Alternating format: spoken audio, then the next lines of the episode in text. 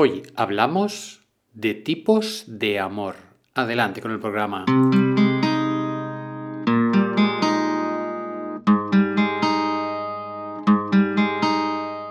Estáis escuchando el podcast de psicología, comunicación y crecimiento personal de Joan Contreras. Bienvenidos.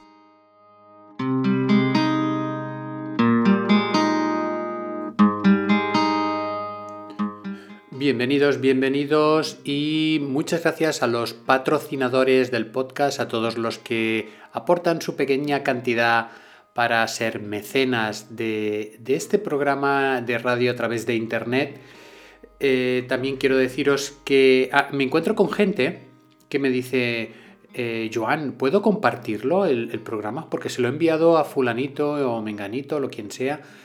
Y claro, vamos a ver, esto no es un programa de un solo uso, que lo oyes y ya lo puedes tirar. No, al contrario, lo puedes guardar o puedes guardar la referencia, puedes enviarlo a alguien que creas que le pueda servir si a ti te ha servido o te ha gustado y creo que en esta nueva era o en esta nueva etapa que la humanidad en que la humanidad está inmersa el compartir lo que es valioso, creo que es importante, muy importante, compartirlo, compartirlo sin problemas. Vamos por el tema del día que es tipos de amor.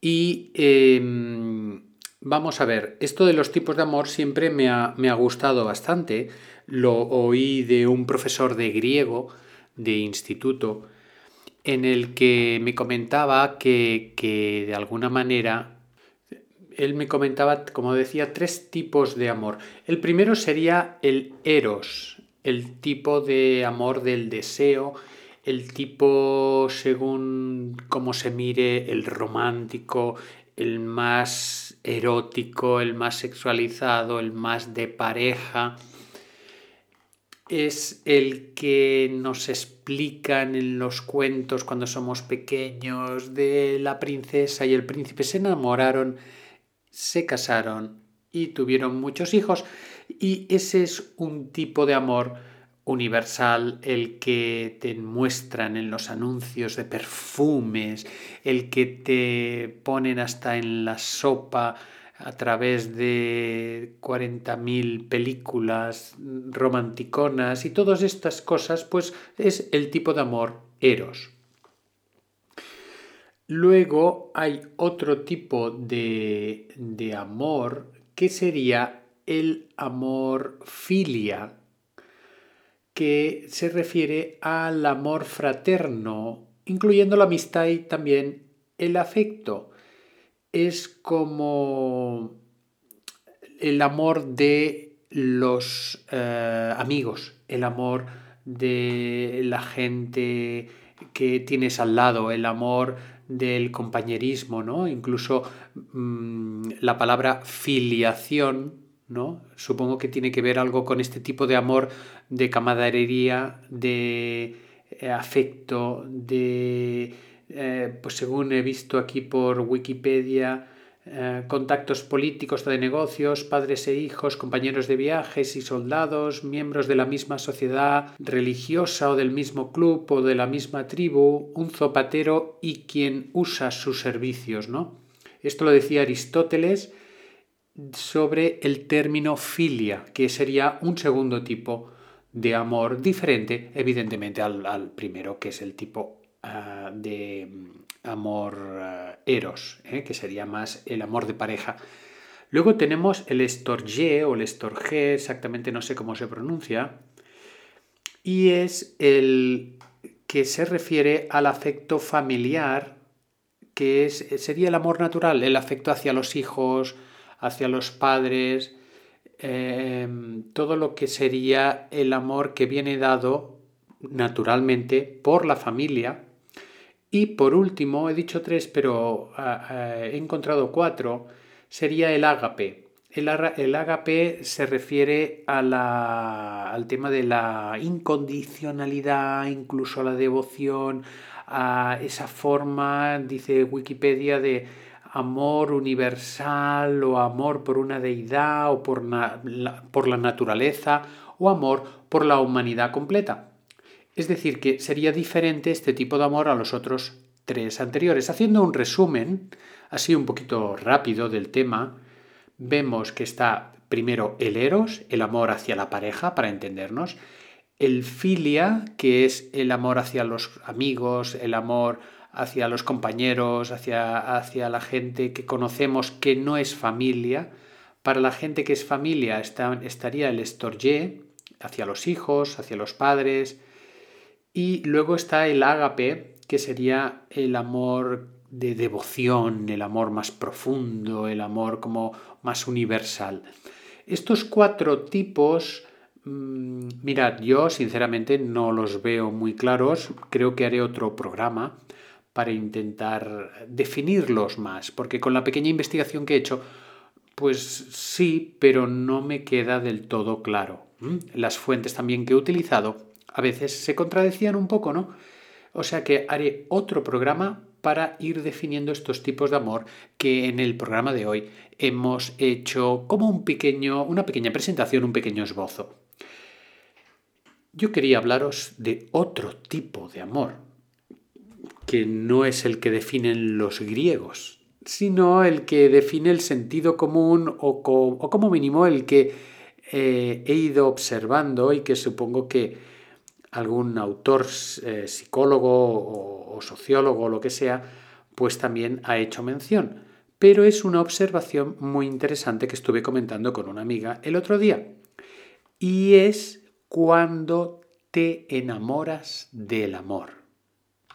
Os lo explico. Hablando con esta, con esta persona, que es una, es una buena amiga, me decía, es que claro, yo en el primer matrimonio no estaba realmente enamorada. Y yo le dije, ¿cómo que no? Si te casaste incluso por la iglesia y hiciste la boda y ibas de blanco. Ya, ya dice, pero en realidad no me enamoré del, del chico, sino que me enamoré de el amor que él me mostraba. Y entonces dice, dije, ah, ¿y cómo es eso? Y entonces ella me explicó que, claro, que, eh, no, ella en principio no lo veía claro el noviazgo o la relación, pero claro, era tanto amor, tanto amor, tantas, tantos detalles, tanta delicadeza, la que profesaba su pareja que al final accedió a dar el paso de establecer una vida en común con esta persona y entregar sus sentimientos, pero según ella no hubo un enamoramiento como el que quizás con unos años más tarde, encima, unos años más, está viviendo ahora.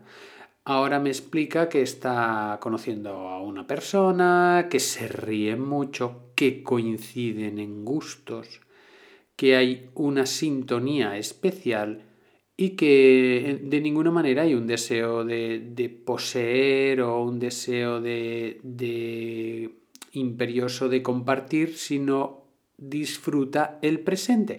Y ahí ella le da una categoría de amor mucho más alta que la del principio, que la de la primera pareja. Y esto me ha hecho reflexionar porque también es un tema que a veces eh, creo que, a mí personalmente me ha pasado, que te enamoras porque la otra persona se pone a tus pies, digamos. Y entonces, pues claro, eh, no, no piensas si coincides de gustos o no coincides, simplemente te enamoras. Y son situaciones en que uno no sabe bien bien si es el flujo emocional, el tsunami de, emociones, de, de sensaciones, que no que haya una convivencia, que haya una interacción o que haya una sintonía real con esa persona. Luego también está el hecho de que, de que cada etapa tiene lo suyo, ¿no? Porque a lo mejor en esa etapa esa persona pues, pues ya le estaba bien, y era maravillosamente feliz y, cada etapa tiene lo suyo, ¿no? Lo bonito es poder crecer en esa relación de pareja, en ese amor, en esa situación en que cada uno de los dos va viviendo las cosas de diferente manera porque va pasando los años y uno no es el mismo. Creo que es importante afrontar esta situación, valorar lo que tenemos, valorar tanto nuestra pareja como si no tenemos pareja, pues valorarlo, porque todo tiene su punto positivo y punto negativo, y buscar esas formas diferentes de amor que cada compartimento pues esté como como bien llenito, ¿no? que esté bien, bien guarnido, que esté eh, cada uno de los tres, cuatro amores que hemos descrito, pues que esté bien completado, que nos sentamos satisfechos por ello y que de alguna manera, pues si, si hemos encontrado que, que ese enamoramiento después pasa a amor, poder conservarlo, poder cuidarlo, y, ya os digo, eh, como el tema da para mucho, volveremos, volveremos a hablar de los tipos de amor, de cómo conservar ese amor, de cómo vivirlo, ¿de acuerdo? Porque es un tema bastante, bastante complicado. Bien, lo dejamos aquí. Espero que os haya gustado esta pequeña reflexión del lunes de julio. Maravilloso, después de unas lluvias que hemos tenido por aquí. Y vamos por la reflexión del día. Inspiramos, tomamos aire. Nos llenamos de fuerza, nos llenamos de valentía para afrontar lo que venga en este día y vamos a pensar con esperanza, con mucha esperanza. Vamos a llenar hoy el cuerpo de esperanza y lo vamos a llevar esa esperanza hasta el último rincón de nuestro cuerpo, hasta el dedo pequeño de nuestros pies, ese dedo pequeño que muchas veces no hacemos caso ni notamos su existencia, pues lo vamos a llenar de esperanza, de alegría y vamos a vivir el día de hoy como una gran aventura.